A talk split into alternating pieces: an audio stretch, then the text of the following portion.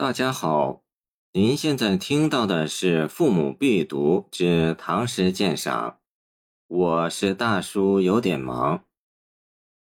送友人下地归省，殷尧。君辞补行日，高堂应梦归。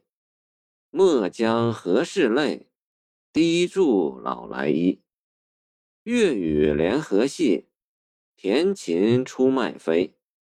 道家调善后，引好送斜晖。殷尧，唐开元二十三年（公元七百三十五年）前后在世，唐丹阳人，为中王府仓曹参军，与王维友善，同沐禅寂，有集传世。题目中下地就是落地，就是没有考上，归省。就是回家探望父母，这里实际上就是收拾行李回家，只不过说的体面一些而已。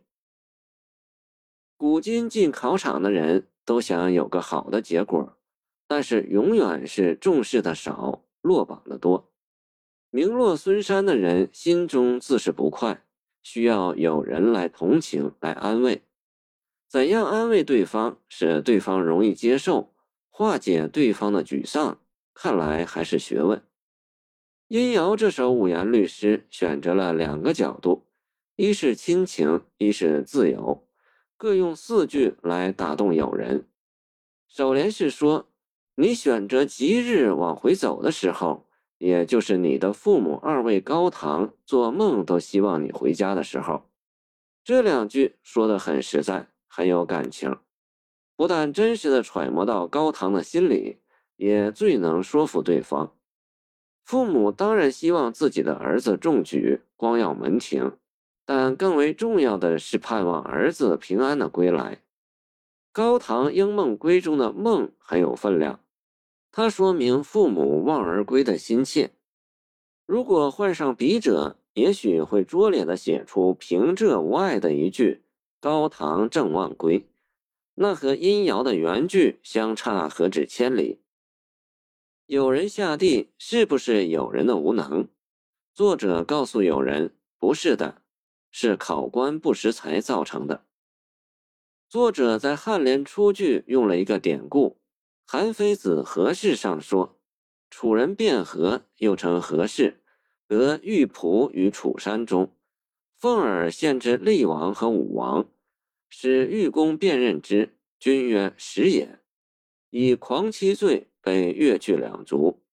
后又献之楚文王，使玉公礼之，果得宝玉。作者含蓄的道出有人有才，而考官瞎眼，说不定这里面就有殷尧的眼泪在。颔联对句也用了一个典故，《一儿泪句》卷二十引《列女传》。老来子孝养二亲，行年七十，婴儿自娱，着五色彩衣，常曲江上堂，跌扑，因卧地为小儿啼，或弄乌鸟于亲侧。后因用老来衣为孝养父母之词，莫将何事泪滴注老来衣两句，意思是说，眼前不得志只是暂时的。不要让一时怀才不遇的委屈影响了你孝养双亲和享受天伦之乐啊！语句不但含蓄，而且极为亲切。粤语联合戏“田琴出卖飞”两句是设想友人回家所见的一路景色。出句看起来有些迷茫，但又是那样细腻，似乎又在暗示友人回家亲情的缠绵。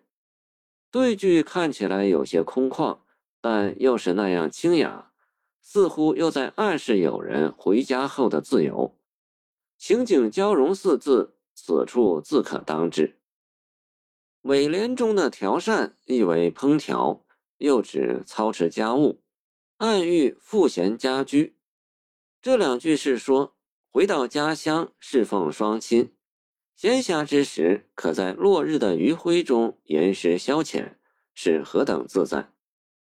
作者在这首诗里用了两个典故：但是这两个典故都不生僻，反而显得自然贴切，意蕴丰富，为诗作增色不少。另外，本诗语言质朴平易，也是打动读者的一个重要原因。谢谢您的收听，欢迎您继续收听我们的后续节目。如果你喜欢我的作品，请关注我吧。